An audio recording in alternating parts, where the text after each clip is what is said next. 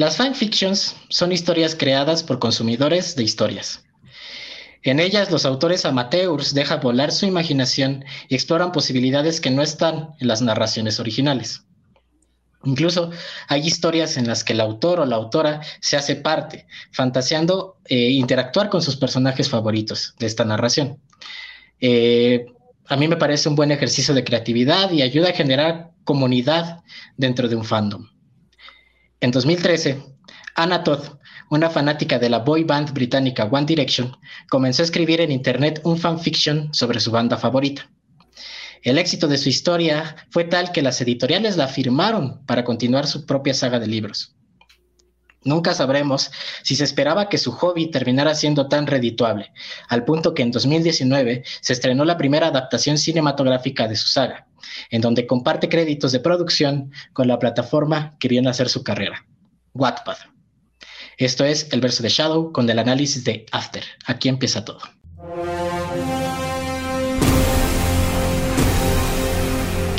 Hola, eh, buenas tardes, ¿qué tal? Estamos aquí nuevamente en un sábado eh, en el verso de Shadow. Este, eh, como ven, hoy, nos, hoy no nos acompaña nuestro compañero Hugo Ferra, porque hoy que estamos grabando esto, 10 de abril es su cumpleaños, entonces les, le mandamos un caluroso, un coloroso abrazo, un saludo, esperando que se le está pasando muy bien y pues ahí nos estamos viendo la próxima semana.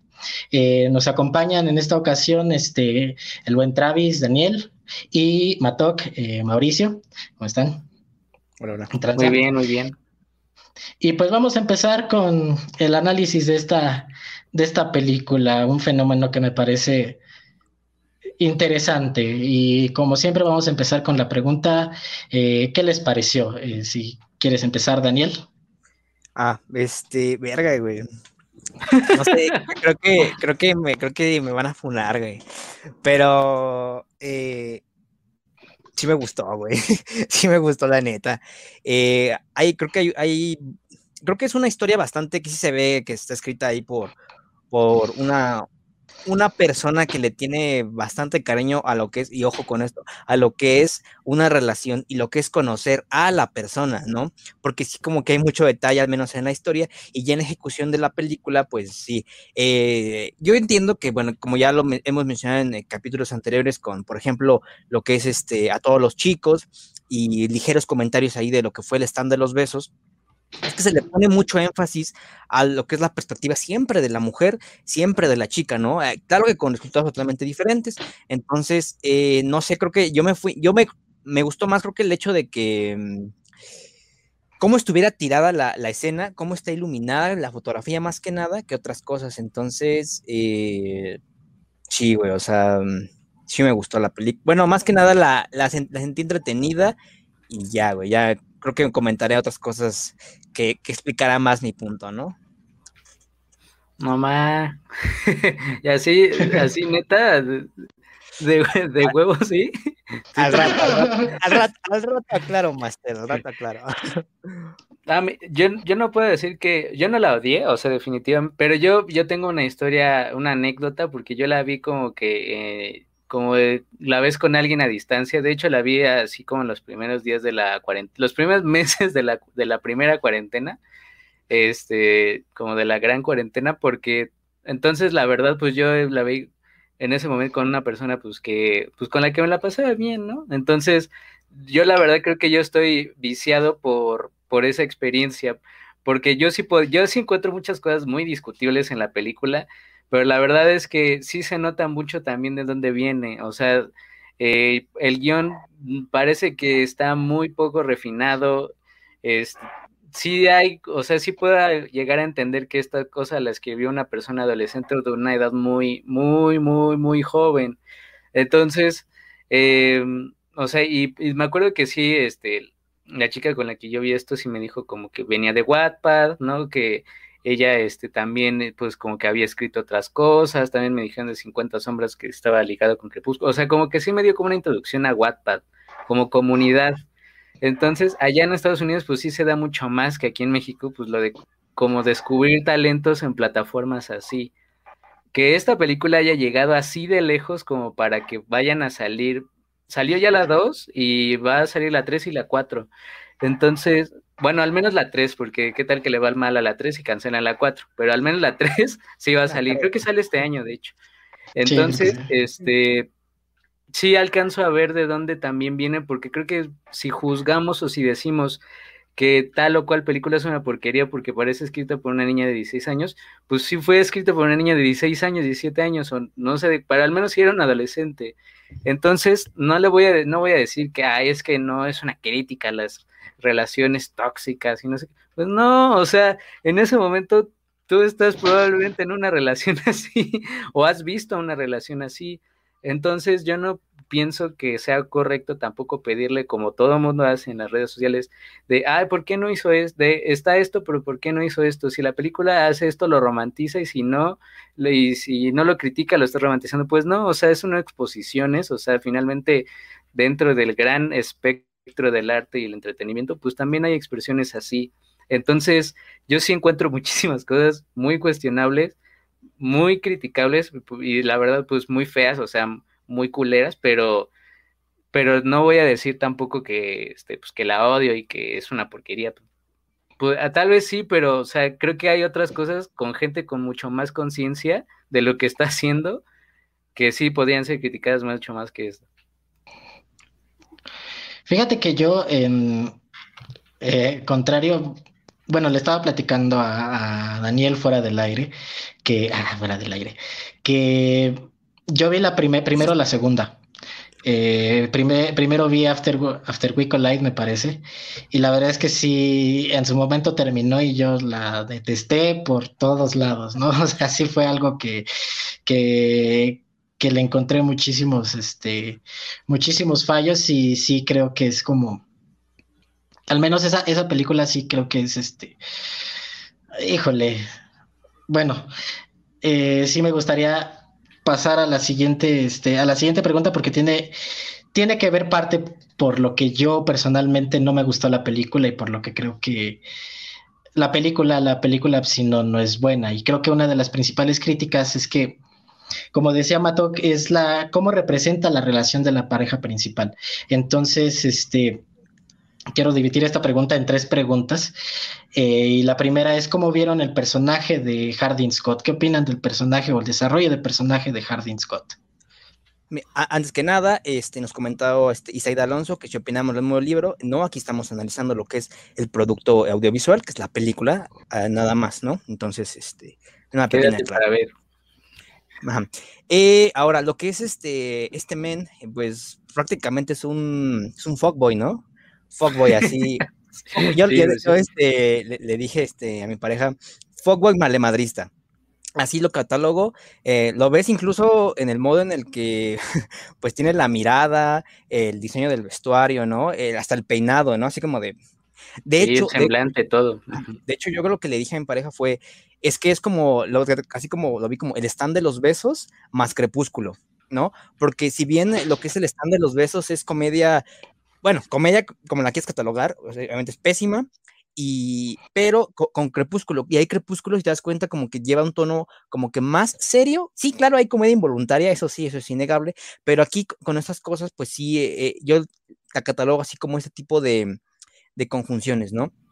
Ahora, con, con, esta, con, el, con este protagonista, que es muy, muy fuego y valemadrista, que todos, todos hemos conocido a uno así en la escuela, en la prepa, ¿no? Sobre todo, también en la facultad, que se, hubo un tiempo mucho de moda y los anduvieron este, alabando cierto, cierto grupo de personas, lo cual es bastante cuestionable, pero así es como que de, no, brother, ¿no? Y creo que, como dijo Matoka hace rato, responde mucho a lo que en ese entonces una chica está viviendo y lo que muchas personas viven, ya sea en Estados Unidos o aquí en México, pues, donde estamos habitando.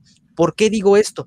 Porque, pues, eh, pues muchas, muchas personas, mujeres en este caso, eh, pues se sienten bastante atraídas a este tipo de personajes, ¿no? Eh, y, y, que a, pesar de que la protagonista Tess tenía novio, pues se vio engatusada, pero engatusada, se vio encantada así como muy crepúsculo, pues por lo que fue este personaje. Entonces, eh, eh, esas, cuestiones digo que fueron las que me parecieron bastante interesantes, quizás porque tenía el remitente, digo, crepúsculo y porque también acababa de ver el stand de los besos. No digo que el stand de los besos me haya gustado, crepúsculo sí, ya lo, ya lo he dicho anteriormente, pero a, eso va mi, mi comentario sobre este, este men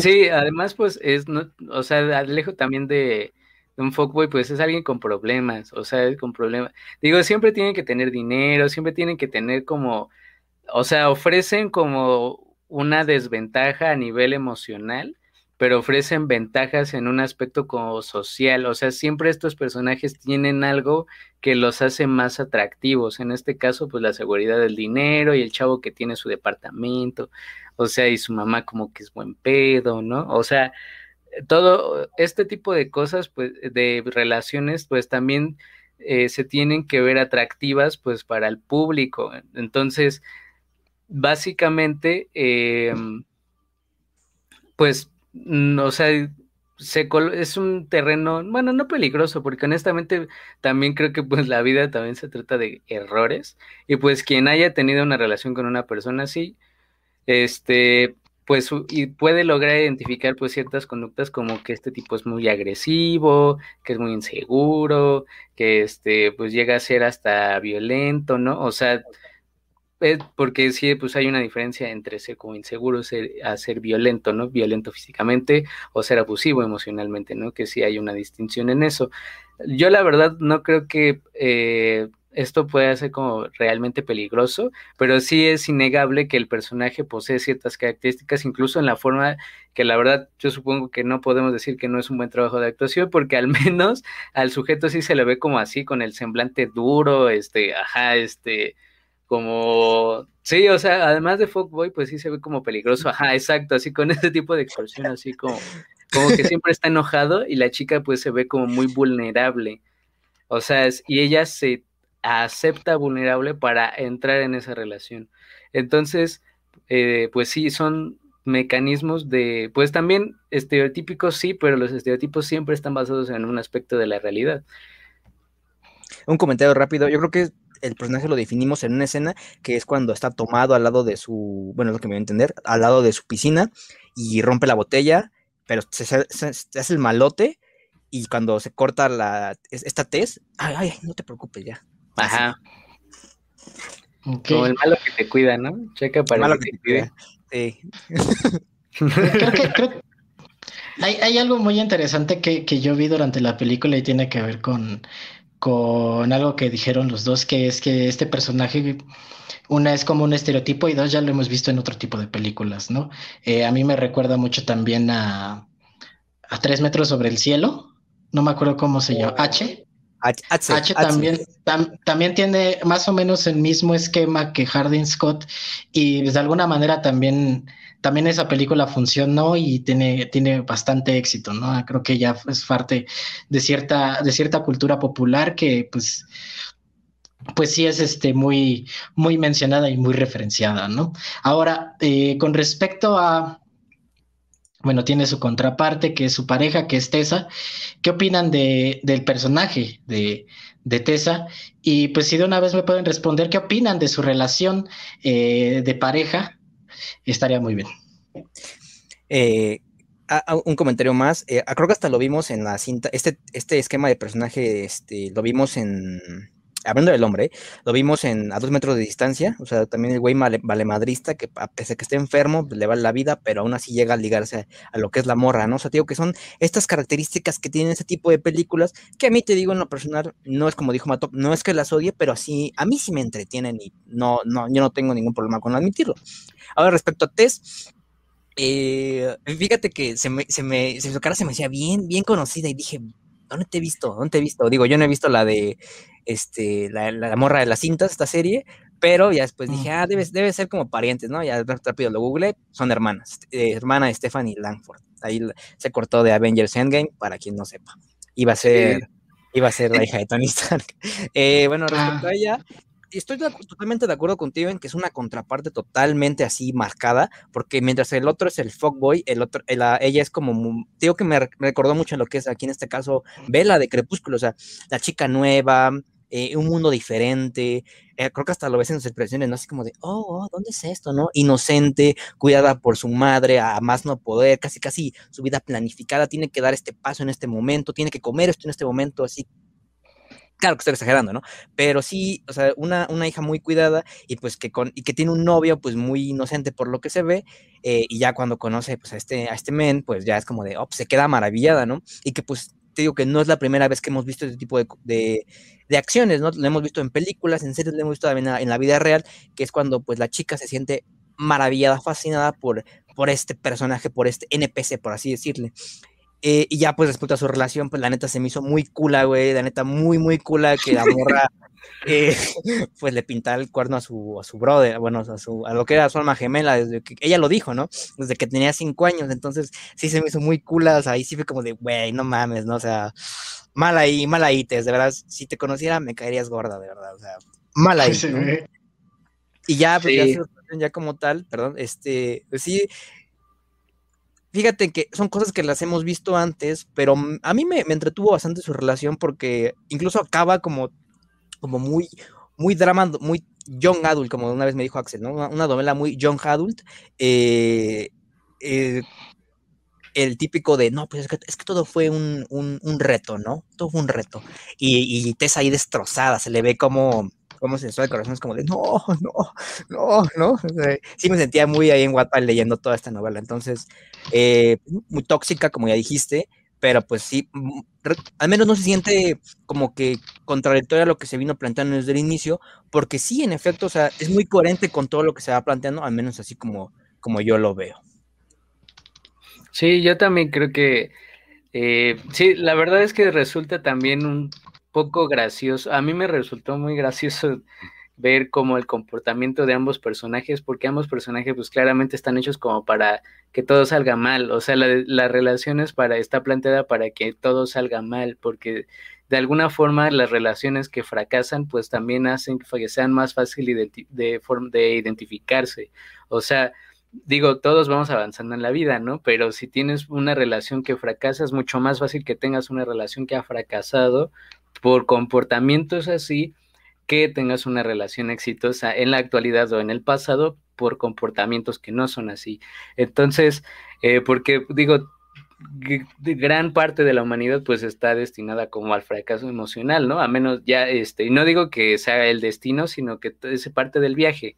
En este caso pues es el viaje de una jovencita, ¿no? Que encuentra como a un sujeto que sí es mayor, según tengo, según recuerdo, o sea, él es, este, él es mayor que ella, también eso habla como de cierta diferencia en los momentos de la vida, con un poco más de experiencia, aunque no sea una diferencia muy grande, pero digamos, eh, a mí sí me, me parece entretenido, sí, pero también puedo alcanzar a ver pues que yo no creo que sea peligroso en nada de eso, a decir verdad, creo que ya esa pues si no quieren ver este tipo de películas, pues, realmente pues, no las vean porque no hay ninguna crítica a las relaciones, ni que haya un aprendizaje, ni nada de eso, porque realmente la película no fue planteada así desde el inicio, o sea, desde el material de Wattpad, pues la película, eso no está planteada así, al menos no en esta, porque según entiendo, la última se llama este, Happily Ever After o algo así, entonces sí debe haber algún crecimiento también de los personajes, pero paulatino, ¿no? O sea, cuando hay una saga, pues tú esperas que los personajes cambien a lo largo del tiempo, a lo largo de mucho tiempo que puede llevar, puede ser tiempo eh, relativo en un año, si la película se desarrolla en un año, pero estas se desarrollan a través de años. En lo que quiere decir, pues que al menos en esta película, pues también se habla de un, los personajes en un estado muy prematuro, entonces, em, porque son jóvenes y finalmente, ¿no? O sea, todo el mundo también está aprendiendo esa edad. Yo eh, creo que pues es una representación muy real de lo que puede ser una relación adolescente, claro, con, con elementos fantásticos, el dinero, este, las fiestas así súper alocadas, que al menos todos fuimos a una fiesta alocada, pero no así como de prendidas, ¿no? O sea, ni con ese tipo de dramas, ni así, ajá, así, tampoco tan así, pero son elementos fantásticos que finalmente responden a una realidad aún verosímil, o sea, porque eso lo puedes llegar a ver lo puedes llegar a vivir, pero para el gran grueso del público consumidor, pues sigue siendo un poco anómalo, un poco extraño. Hay algo muy interesante que con respecto a lo que estás diciendo, lo de la fiesta, y es que en algún momento yo leí o vi, no me acuerdo qué era, este, un comentario que decía que todo lo que hacían en la fiesta era como una especie de, de idea de lo que un niño se imagina que pasa en una fiesta de adultos. ¿No? O sea, lo que un adolescente se imagina que, ay, es que vamos a jugar a la botella, ¿no? A la botella, al verdad o reto. Y se imaginan que el verdadero reto va a ser así súper, este, súper cachondo y que van a terminar, este, ahí en una orgía, no sé, ¿no? Y creo que, creo que sí hay, hay una, hay algo, este, muy interesante y que viene precisamente del, del, texto original. Pero antes de pasar a esa pregunta, me gustaría eh, profundizar un poco. Eh, ¿qué, ¿qué, resaltan con respecto a los aspectos técnicos que no son, bueno, si quieren hablar del guion, pues también está ahí, pero pues, fotografía, actuación, este, pues, para bien o para mal, ¿no? Que hayan dicho, bueno, esto no estuvo tan mal, o esto estuvo, o esto sí está totalmente deplorable. La fotografía, ya lo dije desde el inicio, a mí sí me gustó bastante, se nota un, buen trabajo de iluminación, eh, pues me gustó sobre todo en la boda del papá de, de, del men, no se dieron cuenta que, por ejemplo, él estaba iluminado de una forma con tonos muy, muy, este, muy fríos y ella estaba iluminado con tonos cálidos, entonces como que hacían como un buen juego ahí de, colores, eso me gustó bastante. Entonces también cuando están en, en escuela, caminando, pues no son las clásicas tomas ahí de, de los jóvenes en la escuela. O sea, sí me, sí, me, sí me gustaron cómo están iluminadas porque no está quemado así como tal y pues no sientes el frío así, tonos azules como ya lo dije. O sea, sí hay un buen trabajo de iluminación. Ah, y también cuando están en el acuario, esta escena donde se ve la, la no quiero que es una ballena, ahí, muy bonita escena, muy bonita, gráficamente hablando. Entonces, eh, y respecto a las actuaciones, pues yo creo que, no, evidentemente no es un de un Oscar, pero al menos para mí son increíbles, porque si de verdad te crees eh, que esta chica es como la inocente, la que está conociendo aquí al, al fuckboy, el fuckboy ahí este, pues, ligándosela, ¿no? Y siendo como el malo, malo ahí como de bañándose en la bañera, en, el lago, ¿no? O sea, y es bastante increíble este tipo de cosas, cosa que en otras películas de la, del mismo tipo, o sea, del mismo género, perdón, pues dices, no mames, yo no te creo. Pues, por ejemplo, lo que es el stand de los besos, eh, el, este cuate, el altote, es de, güey, tú, yo no te creo que estés en, en, esta escuela, ¿no? Tú ya te ves ya pedófilo, ¿no? Entonces, no, brother, no. Ah, no te lo Y en este caso, lo que es After, sí. Adiós, YouTube, ya ahí nos vemos.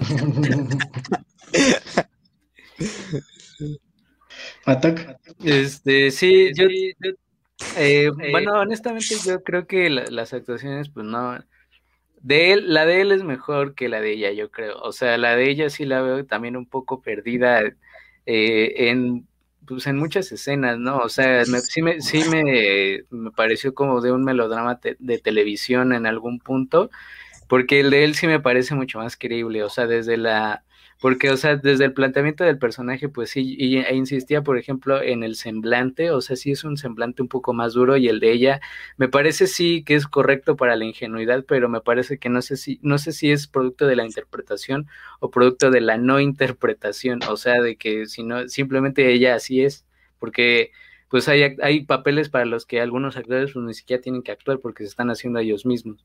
Entonces no podría distinguir ahí eso. Estoy de acuerdo en la de la fotografía, yo creo que sí es un aspecto mucho más cuidado de la película, particularmente en la iluminación y cosas así.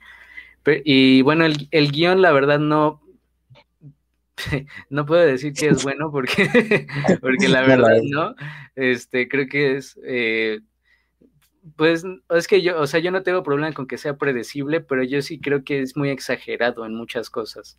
Eh, que si es el planteamiento de la obra original, también puede ser, pero eh, yo sí creo que para traducirlo también a una adaptación cinematográfica tienes no solamente que adecuar los diálogos, sino que pensar fílmicamente en ellos. Y yo creo que aquí sí se limitan en muchos, en muchos aspectos de peso dramático importante en el diálogo a simplemente capturarlos y no necesariamente a bloquearlos, a lo que se llama bloquear una escena, a realmente pensar en, dentro de un cuadro cómo se puede ver estas cosas mejor. Que claro, ese seguro no era el objetivo, ¿no? O sea, el objetivo pues era filmar a estas personas que iban a hacer esta novela y que la verdad le fue muy bien a la película, según entiendo, también a la 2, según yo no, no le ha ido mal. Entonces, eh, pero bueno, o sea, que eso no fuera el objetivo, pues creo que no puede decir que no se pudo haber hecho de otra forma. Estoy de acuerdo que la fotografía es este es una propuesta interesante dentro de lo que está pasando en la película. A mí me gustan mucho las escenas del lago. Siento que las escenas del lago, eh, no, no tanto la escena ya de, de, ellos, sino como cómo representan el lago, como sí, el paisaje creo que está este, bien fotografiado y sí, sí me late. Y hay algo que, que comenta Mató que es este, muy importante y me parece como eh, que se necesita rescatar con respecto a esta película en particular, que es bueno, yo, yo les hago la pregunta, ¿qué tanto creen que el resultado de la película, ya sea bueno, ya sea malo, se debe al hecho de que originalmente es un texto amateur? Eh, a lo mejor que no tanto, no tanto que sea un fanfiction, a lo mejor pues sí, nosotros no hemos, bueno, no sé ustedes, pero mm, yo no he leído el texto original. Este, tengo algunas referencias por, este, por mis hermanas, pero fuera de ello no, no, no lo he conocido a profundidad, pero sí tenemos conciencia de que es un texto amateur, fue un texto que fue hecho desde un hobby eh, y no por alguien profesional, ¿no? O sea, final, finalmente le terminaron pagando por ello, pero no, no lo hizo, no le pagaron para ello y pues no, no tiene las, este, pues deja tú el estudio, a lo mejor la práctica, ¿no? A lo mejor estaba empezando, está, tenía sus pininos o lo que tú quieras.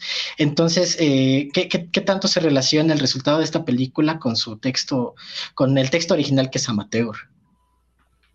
Eh, mira, es curioso porque hasta, hasta que tú lo mencionaste, yo no sabía que estaba basado en pues, lo que fue este, este, esta plataforma de Wattpad, ¿no? Eh, yo tenía entendido que sí estaba basado en una novela, así te dije, novel, novela, porque eh, una vez nos llegó un mensaje a la página de un chico, yo le calculé unos 14, mm, 15 años, y preguntó, oigan, ¿cuándo van a pues sacar y estrenar la película de After, no? Y ahí nosotros tuvimos que responder, mira, nosotros ya la vimos, este, bueno, a quien le tocó responder eso porque ya la había visto, este, ya la vimos desde hace como seis meses, pero no sabemos cuándo la voy a traer aquí a México. hay que recordar que fue antes de la pandemia. Entonces yo dije, no, es que, ¿por qué, ¿por qué hay tanto como insistencia en esta, en esta película, no? Incluso en cada nota que sacábamos sobre la película, pues sí habían como bastante tráfico de estos comentarios y precisamente eran estos, eh, este rango de edad de adolescentes que, pues imagino que cuando su autora original la escribió, pues tenían la misma edad, ¿no? Y como dices, no tenía tanto, tanto, bueno, no tenía experiencia evidentemente, pero es quizás eh, las vivencias por las que estaba pasando las que la obligaron, bueno, no obligaron, como que la inspiraron, por así decirlo, a escribir ese tipo de, historia, ¿no? Quizás ella estaba representando en, lo que es Tess y una decepción amorosa, pues lo que es el, el fuckboy, ¿no? Entonces, quizás ahí me encaminado.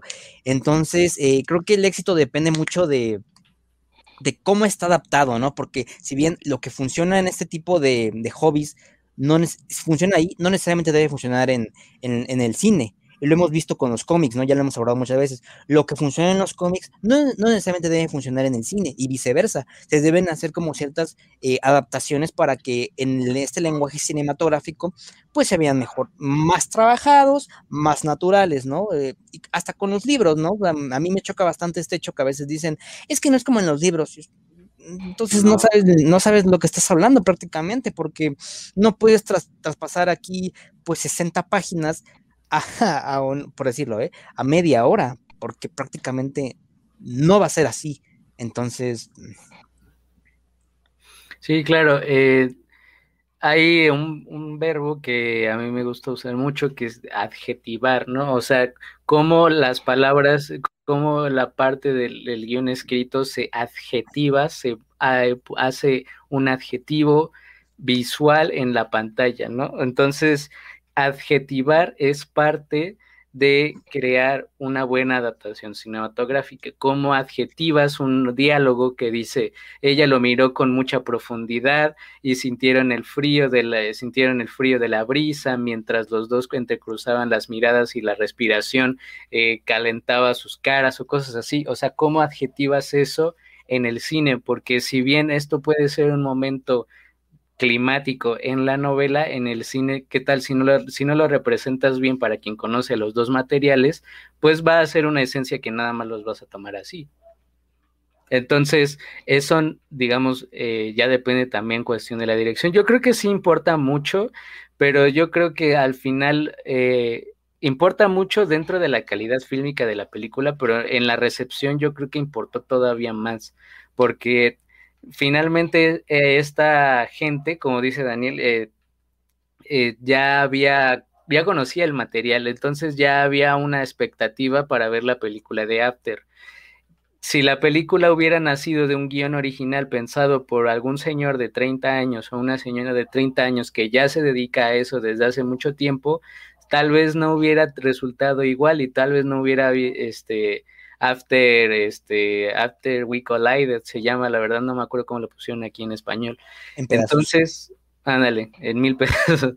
y entonces eh, yo creo que eso importa más porque finalmente en Estados Unidos sí se consume muchas más cosas de otras, muchas más formas, porque además es un país mucho más grande y con acceso a muchas más cosas, ¿no? Desde de inicio al Internet. Entonces, esta, eh, este fandom, la verdad, es muy fuerte. O sea, me acuerdo que también en las publicaciones de Cinemex, en, la en los anuncios de los pósters de After 2, a todo el mundo preguntaba, ¿y cuándo lo van a estrenar? ¿Y cuándo lo van a estrenar? ¿Y cuándo lo van a estrenar? Entonces, eh, yo creo que importó más en la recepción que en el resultado, porque la verdad yo creo que la película es muy mala como un ejercicio fílmico, pero como una adaptación de un material que fue concebido desde la imaginación de una persona que no tenía ningún trasfondo literario, fue, o sea, opera muy bien. Sí, de hecho, esta, esta pregunta surge porque precisamente después de ver la segunda película y ver esta, este, después, eh, como les decía yo, la primera película sí la, desprecié totalmente por todo lo que representa, tanto los personajes como la relación de ellos y bueno, cómo está, este, cómo está ejecutada, ¿no? Pero ya viendo esta y viendo de dónde venía la segunda, eh, sí me puse a reflexionar, digo, tampoco creo que eh, concuerdo con Mauricio que no es un ejercicio fílmico del todo, este, del todo bueno, este, pero sí me ponía a preguntarme, bueno, a ver, viene de una, este, de un fanfic, viene de un texto amateur, ¿no? Este, de una persona que, como dice Mauricio, no tiene como un trasfondo literario y no, a lo mejor no sabemos, pero parece que no tiene mucha práctica en, el, en, esta, en esta área, ¿no? Entonces, pero el, el, texto fue famoso, el texto fue exitoso desde, desde Wattpad, y como lo decía al principio del programa, ¿no? Al hecho de que se terminó, este, terminaron firmándola para que ya lo empezara a escribir en libros, o sea, que se que se saliera de Wattpad, bueno, no sé qué tanto se salió de Wattpad, porque como les decía al principio de la película, eh, al principio del programa, en el principio de la película, aparece Wattpad Production Studios o algo así, no me acuerdo. Entonces, este, pues Wattpad termina también ahí este, metiendo su, su cuchara, pero pues era exitoso, o sea, el texto original fue exitoso. Y, y me preguntaba, bueno, ¿qué tanto pudieron haber cambiado? O sea, sí, a lo mejor es un ejercicio fílmico, este, fallido, entre comillas, entre comillas, porque pues, sí terminó siendo famoso, pero ¿qué tanto se pudo haber cambiado, se pudo haber mejorado eh, este, en este sentido para, y para replicar el mismo éxito con la película que tuvo los libros, ¿no? O sea, yo creo que si se hubiera cambiado algo, hubiera habido una, este, una un linchamiento, lo que tú quieras, precisamente porque este fandom, el de One Direction, es muy, muy fuerte y es muy grande, ¿no? Es que, o sea, a mí me parece que pues sí, estos fandoms juveniles, ¿no? Que disponen de mucho tiempo, eh, yo creo que, eh, pues sí, dan como también pues para ciertas repercusiones que no pueden afectar final a la recepción del producto. En este caso yo creo que si hubieran cambiado eh, por ejemplo, las bases de cómo iba la relación o cómo iban eh, desenvolviéndose las cosas o cosas así, pues probablemente los fans de la, del material original pues lo hubieran notado, porque a esa edad pues es muy difícil discernir entre un trabajo que es una, una captura de los diálogos a una adaptación. O sea, idealmente tú buscas una adaptación, pero no necesariamente es lo que quieres.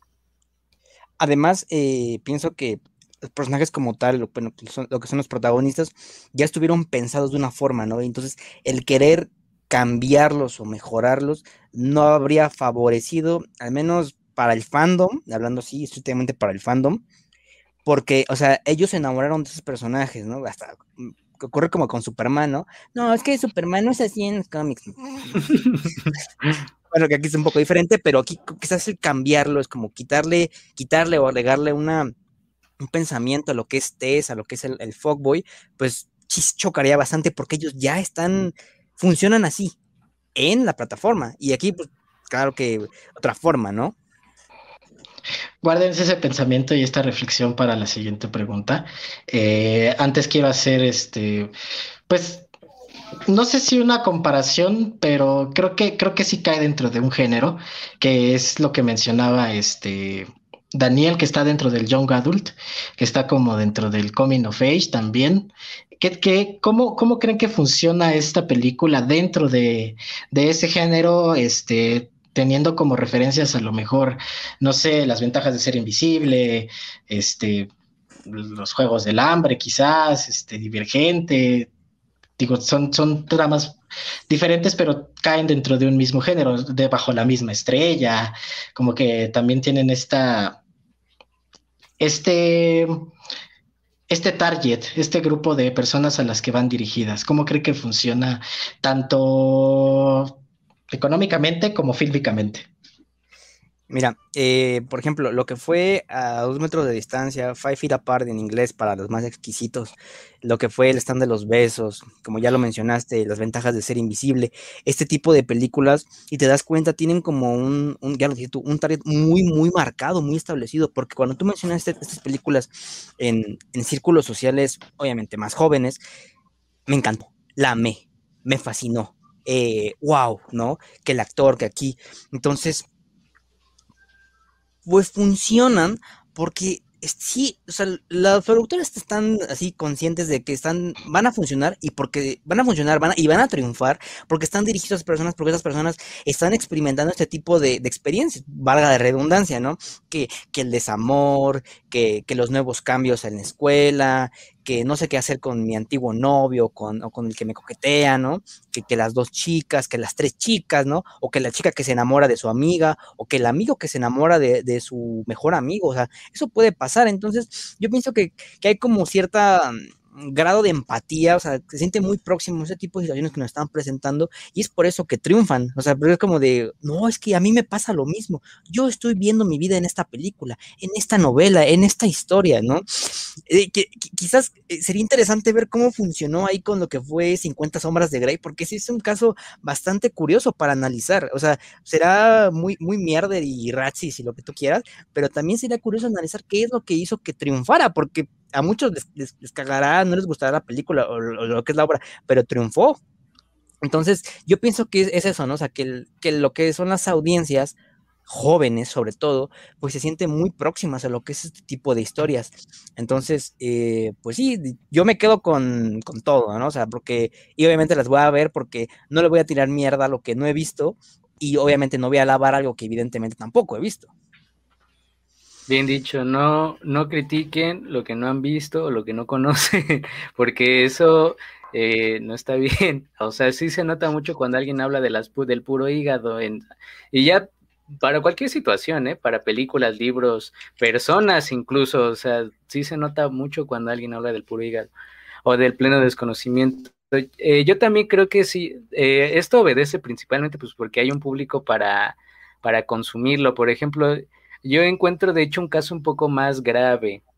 El de 99 días, el de la película esta que viene de Turquía, que pues es, es una historia de un secuestro, pero de que la persona secuestrada se enamora de su captor.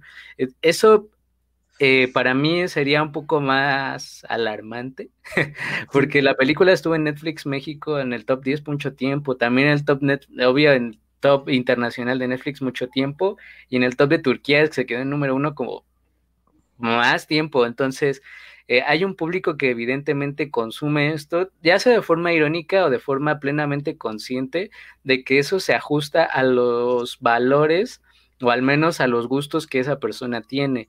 Eso eh, yo creo que sería este, todavía más escandaloso, porque en este caso pues es una novela juvenil, honestamente yo eh, creo que actúa dentro del mismo, del mismo subgénero, digamos, sí, de la novela teen, por así decirlo, pero yo creo que sí hay diferencias entre la concepción de eso y de los juegos del hambre, de Divergente. Los juegos del hambre y de Divergente pueden ser lo mismo porque finalmente hablan como de un mundo distópico, como que en ese momento el fin del mundo estaba como muy de moda. Pero en este caso yo nada más veo pues es que, que es este pues un melodrama, ¿cómo decirlo? Dañino, teen, teen dañino, de una, de gente que se va empezando a conocer, ¿no? O sea, como bien dijo Daniel, porque finalmente ellos se conocen mientras están coqueteando. O sea, y ya después que se empiezan a dar cosas así, ¿no?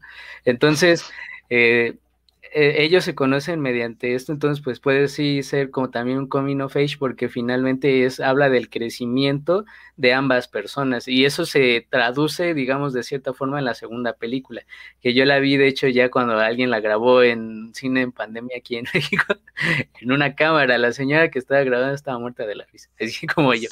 Este, entonces, este Sí, yo, yo sí creo que operan dentro del mismo público objetivo de edad, pero no necesariamente el temático. El temático creo que sí es un poco distinto. Ok. Sí, de hecho, eh, gran parte de lo de las críticas de las críticas de esta película es que precisamente atacan a, a este género que es el young adult y por eso también la este la pregunta que precisamente con lo que dicen, ¿no? como es una película que sale de un fanfiction, que sale de una idea de Young Adult, de una novela teen, eh, pues obviamente va a haber este, no lo quiero decir así, digo, yo dentro de cuando vi la segunda película fue uno de esos pero viejitos que se van a enojar por la este, por la película, ¿no? sí, no, o sea, malditos niños, ¿no? Y creo que creo que también este por eso ya en la en la vista de esta película sí sí dije, a ver, a ver, no, a ver, hay que bajarle tantito y hay que ver de dónde viene también, ¿no? O sea, y creo que independientemente de, cómo se, se, ejecuta esta película fílmicamente, que a mí, a mí honestamente me parece que sí hay ejercicios fílmicos de Young Adult mucho mejor hechos. Ah, este, tenemos, tenemos, por ejemplo, ahí vi a Matok en Letterboxd que vio Superbad, este super cool, que yo creo que es una, una excelente película. Este, tenemos este, bueno, a mí personalmente me gustan mucho las, las ventajas de ser invisible. Yo lo leí cuando tenía 16, 17 años y la verdad es que tanto la película como el libro me parecieron eh, muy buenos ya. Ya viéndolo desde otra perspectiva, tiene algunas, algunas cosillas, pero me sigue gustando, la verdad. Pero sí, creo que, creo que sí hay cierta, ciertas críticas o cierta negatividad también por, no tanto por la película, sino porque es un young adult, porque es una película dirigida hacia adolescentes, hacia niños, y generalmente las, las, viejitos odian eso, ¿no? Entonces creo que sí hay, también hay parte de lo que decían, ¿no? Que no la ven y ya están este, atacando. Y ahora retomando lo que decíamos hace ratito con respecto a los fandoms, y qué bueno que este, que, que Daniel sacó lo de lo de Superman y lo de lo que estábamos hablando la semana pasada. Este, pues sí son un, un fenómeno muy interesante, ¿no? Eh, toda esta creación de comunidad, este, incluso la creación de contenido que hacen dentro de esta comunidad, ¿no? Eh, a final de cuentas, pues nuevamente remitimos a que esta historia es un fanfic, es una historia creada por un fanático de un grupo, este, de un grupo musical eh, que pues decidió un día querer escribir y pues se hizo famosa, ¿no? Hizo famosa su, su novela. Entonces, tomando en cuenta esta creación de contenido y cómo se, cómo se manejan, sobre todo ahora con el Internet, los fandoms, digo, tenemos dos casos de éxito basadas en fanfics, que es como ya dijo este eh, Travis, ¿no? Tenemos 50 sombras de Grey y After, ¿no? Que es, sabemos que 50 sombras de Grey pues, es, un, es un fanfic medio erótico, bueno, no medio erótico, bastante, este, bastante erótico de Twilight. Pero ¿cómo, cómo creen que esto pueda, esto este manejo de los fandoms o estas comunidades puedan afectar o puedan influenciar la forma en la que se van a crear las historias dentro de la industria del entretenimiento, pensando en el cine y no nada más como de manera directa, eh, como es esta, que es una adaptación directa de un, de un texto este, hecho por los fans, sino también, por ejemplo, las teorías, las teorías que se hacen de ciertos contenidos y las expectativas que hay en esos contenidos y que de alguna manera, este, afectan la recepción e incluso crean lo que se puede o lo que se está llamando como fan service, ¿no? Mira, hasta hace, no sé, unos tres años, yo te diría que los fanáticos pues no, no influyen tanto en lo que son las decisiones corporativas, ¿no? Pero, por ejemplo, tomo en boga ahorita lo que fue el Snyder Cut, ¿no? O sea, el Snyder Cut no fue porque Snyder estuvo ahí día y noche pidiendo al HBO Max o a Warner que, que le dejaran estrenar, y mucha gente cree que sí, y cuando no fue así, o sea, fueron los mismos fanáticos, tanto de Estados Unidos como de Latinoamérica, que hicieron una donación para la prevención del suicidio por lo que fue su hija, que contrataron una avioneta para pasar un, un, este, un panfleto ahí para, para decir release de Snyder Cut sobre las oficinas de Warner Brothers y exigir presión y exigir presión y en cada tal que salía de cierto contenido de, de, Warner seguir exigiendo presión y fue hasta que se consiguió esto también con lo de que fue Furros de Movie Sonic eh, pues que no que no fue también los fanáticos o también el público, es que este diseño está feo, no, pues fue hasta que Paramount dijo, ¿saben qué? Pues nos echamos para atrás, mucha gente dice que que se estaba, y ya, ya lo tenían planeado. Yo no lo creo porque pues la película la retrasaron, el estudio que hizo los efectos quebró, es cagado, ¿no? El, efecto, el estudio quebró para hacer los efectos y aún así se cambió el, producto para, ¿para qué? Para que al público, y, es cagado, ¿no? Porque pues a fin de cuentas sí ofrecieron a, un, a un a un entendimiento más de lo que es el fanservice, ¿no? Porque nosotros como fanáticos estamos anteponiendo nuestra visión sobre la visión del director y eso, queridos amigos, eso es fanservice, ¿no? O sea, mucha gente dice, es, eh, y lo tomo otra vez el, ejemplo perfecto, que es ahorita lo tenemos reciente, que fue Superman. Es que Superman no es así, es que Superman no es, así, es que Batman tampoco es así. Y ahí también, amigo, estás exigiendo tu fanservice.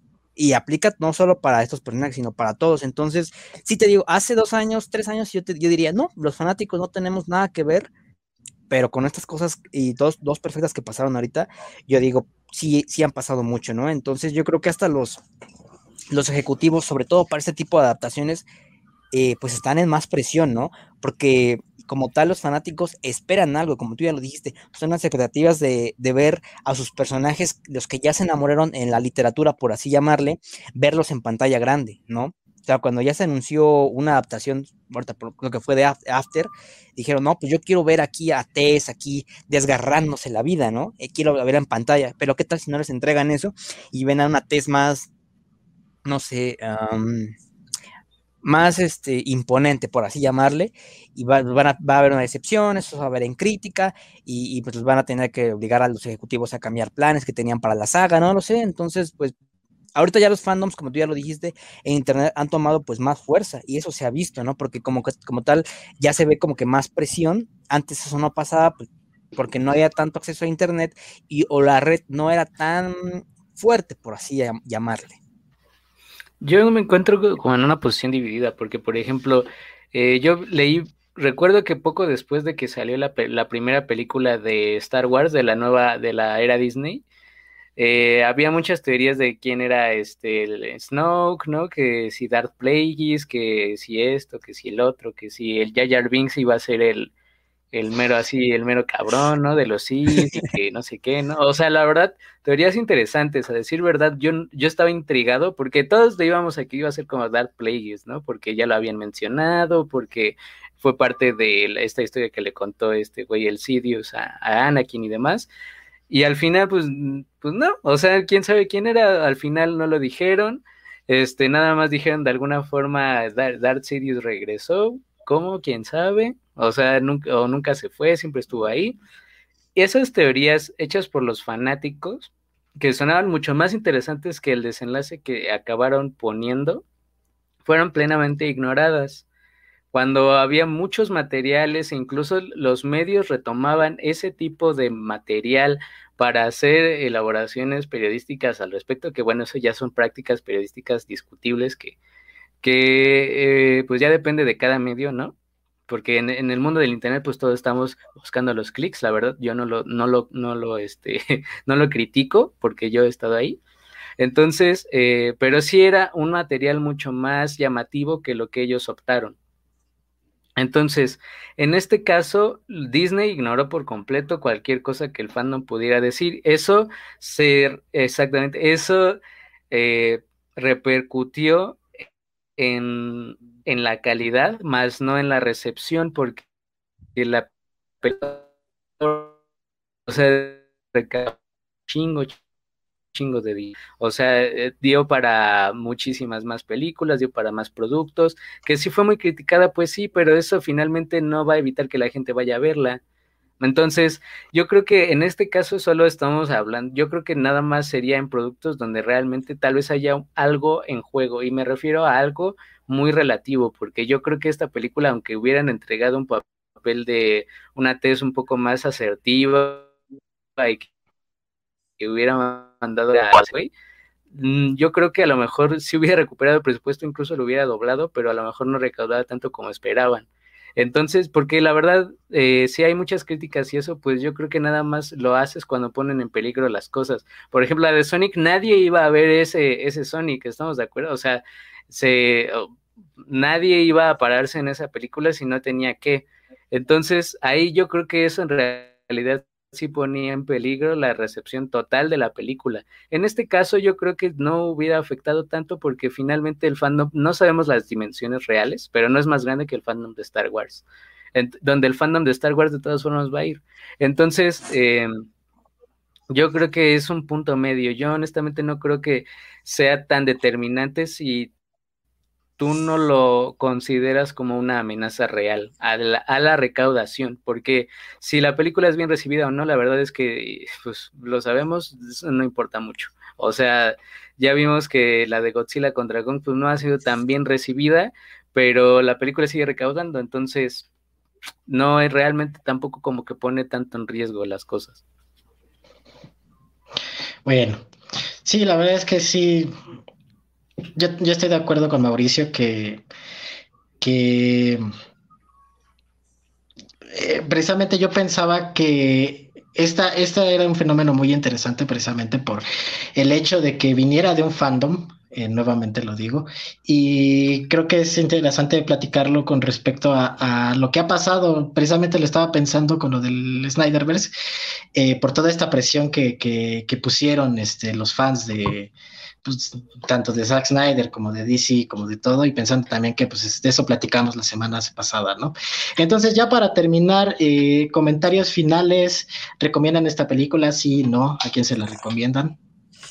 Pues se la voy a recomendar obviamente a las que les han gustado cintas como obviamente Crepúsculo, eh, lo que fue el stand de los besos, a dos metros de distancia, eh, ¿no? Entonces este tipo de películas que, que abordan tramas así sobre los desamores, el amorío, el, amor en la escuela, antes de quizás en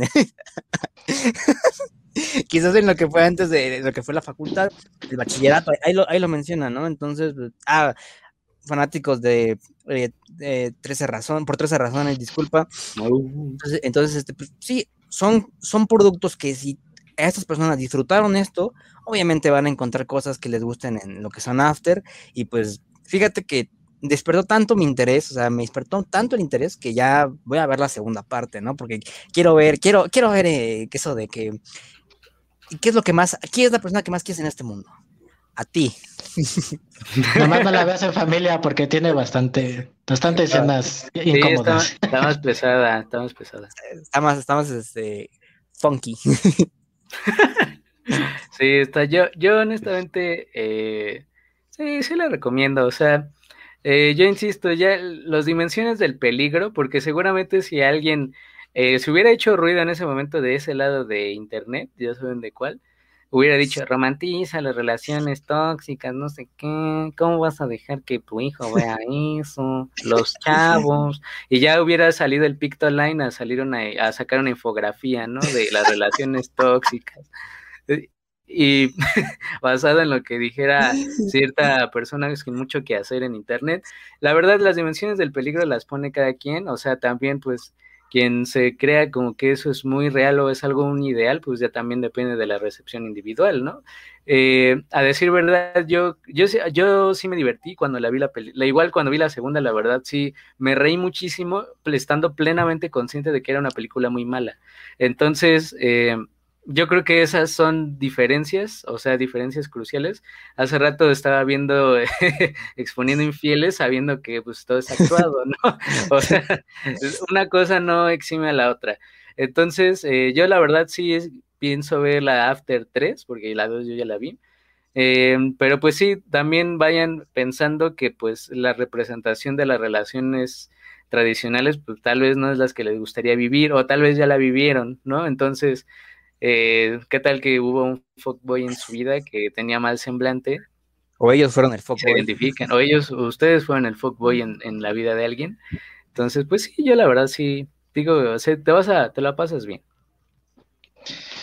Pues es una película que nos, como dice Mauricio, creo que hay que aprender a, a cuestionar también lo que, lo que vamos viendo y también tener este, en cuenta nuestra percepción personal para ver, para distinguir ciertas cosas, ¿no? Que a lo mejor no son tan, este, pues tan buenas, no sé, ya dentro de la moralidad de cada quien. Entonces, pues esto fue el verso de Shadow con el análisis de After, aquí empieza todo. Nos vemos la próxima semana, el sábado. Eh, bueno, no sé, este creo que va a salir el miércoles, el viernes no recuerdo, el miércoles. Entonces ahí nos estamos viendo. Bye.